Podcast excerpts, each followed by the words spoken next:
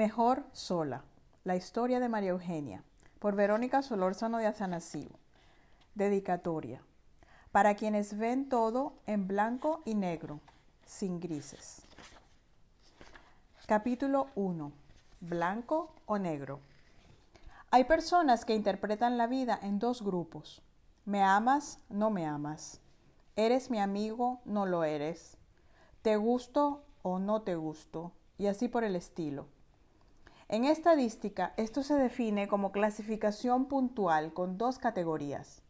Se le puede aplicar un modelo binomial, mas la vida sigue más una distribución normal.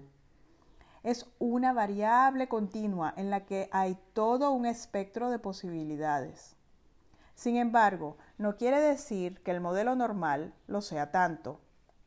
En realidad, puede que hoy me quieras solo un poco, mañana me quieres un poco menos y la semana que viene me vuelves a querer mucho, pero no por eso debo colocarte en una lista negra.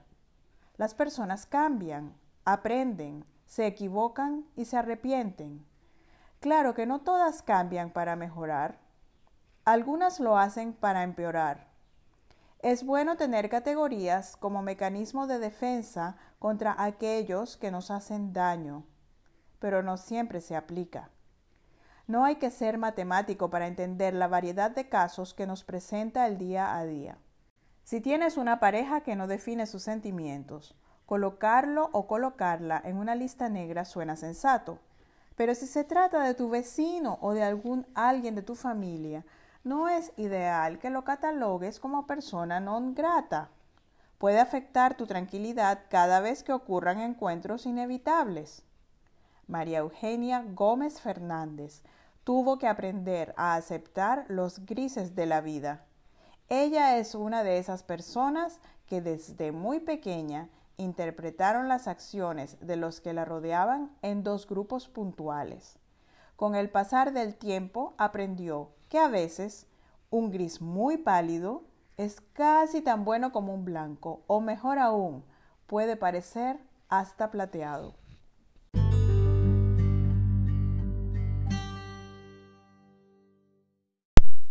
Una niña nueve.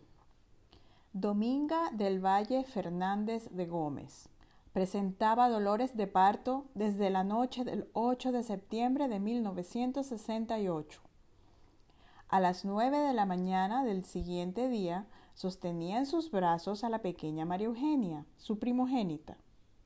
Dominga y Raúl José eran una pareja de periodistas que vivían en el cuarto piso de la Torre C de Loriana II un hermoso edificio ubicado en la ciudad tropical de Golencia. Dominga era redactora de prensa regional para el noticiero estelar de uno de los canales privados de televisión más grandes del país. Raúl José era enviado especial a lugares en donde se desenvolvían acontecimientos de gran importancia, por lo que viajaba mucho por las distintas zonas de la nación. Los padres de María Eugenia eran trabajadores abnegados, por lo que no tenían planes de crear una familia grande. María Eugenia creció acompañada por hermanos peludos y plumosos, la perra Tití y el loro Pancho. Desde que se reincorporó a su trabajo luego del parto y el permiso postnatal máximo de la época, Dominga dejaba a María Eugenia todas las mañanas en una guardería maternal en el camino a su oficina. La guardería Los Pichoncitos fue de las primeras de su estilo que abrieron en Golencia. Dominga prefería dejar a su hija en manos de profesionales en el cuidado de bebés recién nacidos, antes de considerar cualquier otra opción. Sus pechos se habían secado luego del primer mes de alimentar a su pequeña, así que no debía angustiarse por estar con la niña para darle leche materna cada vez que le diera hambre. Con la leche en polvo S26 tan popular en esa época, la niña ganaba peso y crecía de manera normal. María Eugenia fue una bebé muy tranquila. Dormía toda la noche mientras sus padres se recuperaban para seguir con la rutina de trabajo al día siguiente. Realmente no podían arriesgarse a traer otro bebé al mundo, ya que quién sabe si sufriría de cólicos o de insomnio. Con María Eugenia se habían sacado la lotería. Sería muy difícil replicar otro parto un 99 a las 9 a.m.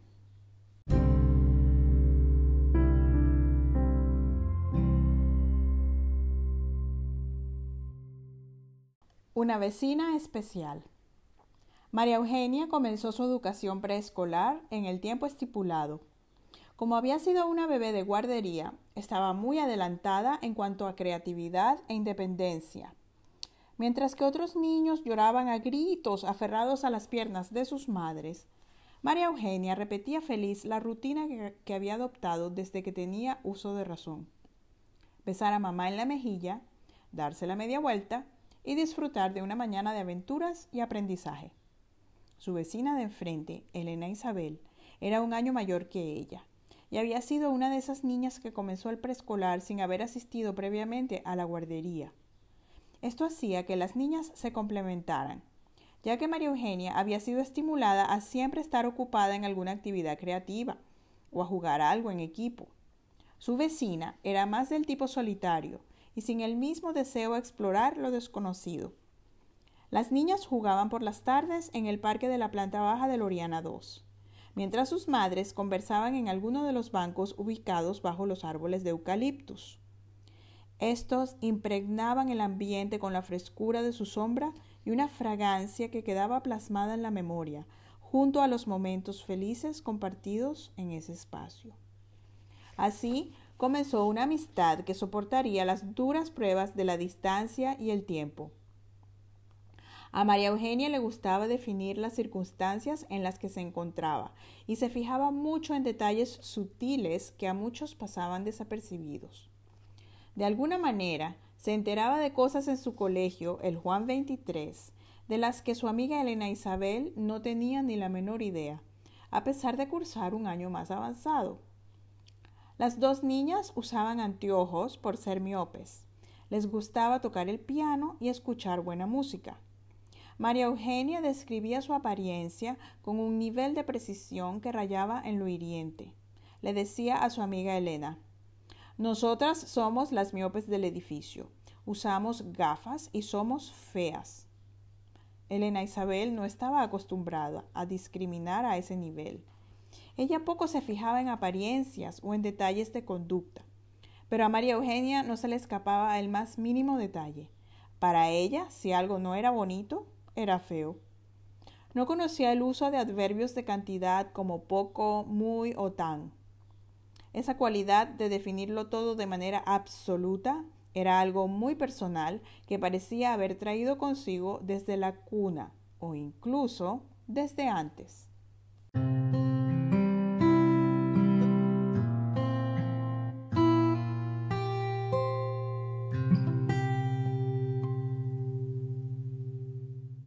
flaca o delgada. María Eugenia no tenía problemas de autoestima, pero era víctima de burlas por parte de sus compañeros de clase desde el preescolar. Era una niña delgada y alta para su edad, por lo cual sobresalía. Además, era un poco torpe y usaba botas ortopédicas para corregir su pisada que no era perfecta. El aspecto resultante daba pie a, la a que la llamaran flaca fea de manera muy despectiva. No ayudaba el hecho de que Dominga y Raúl bromeaban con su hija como lo hacían con sus amigos adultos. Cuando María Eugenia llegaba a casa y se quejaba de que en el colegio la habían llamado flaca fea, Raúl le decía, tú eres la flaca fea más bella del mundo. Así la hacía reír y la niña sentía que el insulto se transformaba en algo simpático. En su mundo bimodal, ya no le haría caso a esas palabras necias provenientes de compañeros de clase.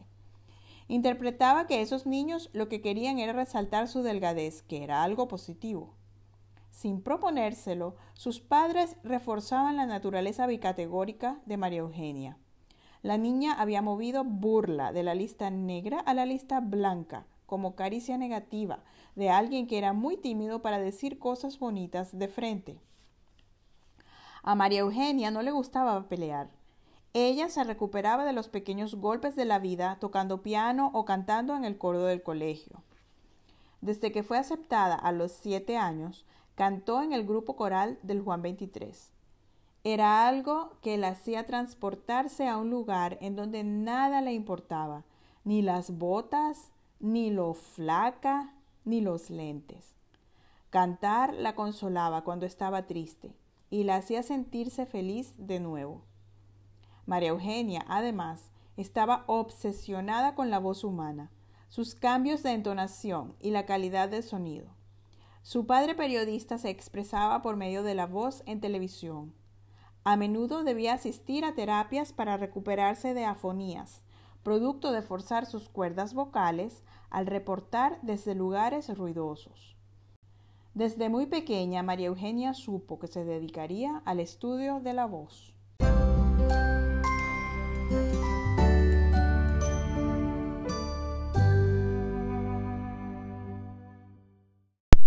Las mosqueteras.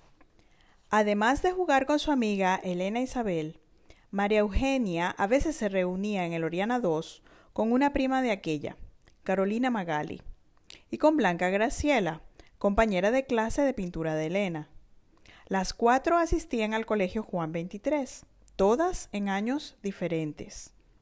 Carolina era la mayor y tenía un carácter muy dominante cosa que no cuadraba con el espíritu independiente de María Eugenia. Las niñas coincidieron durante algunos años en las lecciones de piano, a las que asistían en la misma escuela de música cerca del centro de Golencia. Sus mamás se turnaban para llevarlas, y así se hacía la carga menos pesada. Pasaban largas horas juntas en el auto y esperando a que cada quien recibiera sus veinte minutos de clase semanal en el salón de piano. Aparte de compartir esta actividad, las cuatro niñas no se reunían muy a menudo. A veces jugaban todas con las Barbies en el apartamento de Elena Isabel. Era un juego en el que podía participar hasta el hermanito de Elena Isabel, Francisco. Este era rechazado por Elena de una manera similar a como María Eugenia era ignorada por Carolina. Francisco y Maru, como la llamaban cariñosamente sus amigos y familiares, eran los pequeños del grupo, y las niñas mayores no los querían como compañeros de juego. Francisco y María Eugenia, al ser rechazados, jugaban juntos. En su manera bicolor de ver las cosas, María Eugenia consideraba que Francisco era su amigo y Carolina no lo era. Blanca y Elena Isabel estaban fuertemente conectadas la una a la otra por las clases de pintura a las que asistían juntas desde los siete años. María Eugenia participaba de este grupo de las mosqueteras, entre comillas, pero no era su actividad favorita. Eran las niñas de su edificio, sus compañeras de piano, pero con la que más se identificaba era con Elena. En la mente infantil de María Eugenia, las mosqueteras eran tres, y ella llegó de cuarta. Cuando Maru cumplió diez años, ya Elena Isabel se había mudado para Texas hacía unos meses. Sin sus vecinos de enfrente, María Eugenia aprendió a disfrutar de la compañía de su perra Tití y su loro Pancho. Sus padres le permitían caminar a Tití por el jardín del edificio y allí recordaba las tardes compartidas con Elena Isabel en el parque.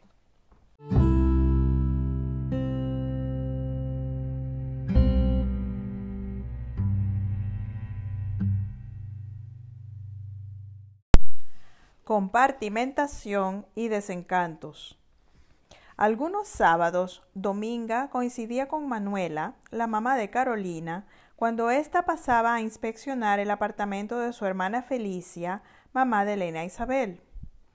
María Eugenia aprovechaba para preguntarle cuándo vendría de visita la familia. Extrañaba a sus vecinos, sobre todo a Elena, quien la escuchaba y la acompañaba en sus aventuras por el parque del edificio, mientras creaban historias. En su etapa de preadolescente, a María Eugenia le gustaba tararear en su mente melodías que ensayaban durante la semana en el coro del colegio. La música hacía que su imaginación volara, y hasta en sus pensamientos el mundo funcionaba de manera bicolor. Esperaba, además, que todas las personas a su alrededor actuaran guiados por los mismos parámetros de conducta que ella consideraba apropiados. La indignación era mucha cuando algún vecino no recogía los excrementos dejados por el perro que llevaba a caminar. Si así había que hacerlo, ¿por qué no se, no se apegaba a lo que era mejor para todos? Pero ella callaba. Había aprendido a colocar las cosas en su lista blanca o negra y a seguir adelante sin comentarios. Con las personas en la lista negra no valía la pena discutir. Era mejor ignorarlas. Ya recogería María Eugenia la caca del perro del vecino desconsiderado cuando le tocara caminar a su vieja perra Tití. Así siguió María Eugenia, compartimentando acciones y esperando reacciones que no siempre sucedían. En vez de aceptar que otras personas reaccionaban de manera distinta, en su mente asignaba razones por las cuales las acciones no se habían producido como ella lo esperaba. Ya llegaría el día en que las circunstancias estarían dadas para que la persona actuara según el patrón en la mente de María Eugenia. Lamentablemente, el pensar así trajo a María Eugenia muchos desencantos. Con el pasar del tiempo se fue aislando. Prefería estar sola antes que desencantada. Si no esperaba nada de nadie, no sufriría. Solo debía reunir evidencia para colocar a alguien en la lista negra. Una vez allí, la indiferencia la protegía de la decepción. El problema se presentaba cuando la persona era puesta en la lista blanca. En ese caso, María Eugenia le entregaba su corazón y asumía un compromiso que no siempre era retribuido. Pasaron muchos años y desilusiones para que aceptara que no todo el mundo reacciona ni piensa como ella, y que eso no es razón suficiente para ubicarlos en alguna lista negra. Poco a poco añadió un compartimiento de prueba, en el que colocaba a las personas con la esperanza de que cambiaran hacia la lista blanca.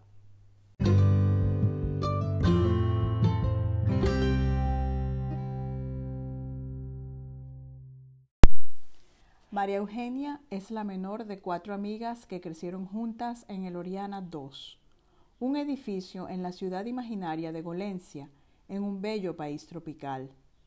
Como en toda la serie, la historia de María Eugenia resalta que es importante estar en paz consigo mismo para poder ser feliz. Serie Mejor Sola, de Verónica Solórzano de Atanasiu, disponible en Amazon, en tapa blanda y en digital. También disponible en Kinder Unlimited para las personas que son suscriptoras.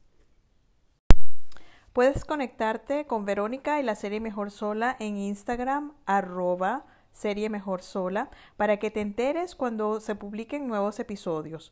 Espero que te suscribas en tu plataforma de podcast favorita y nos vemos en el próximo episodio. Gracias por escucharme.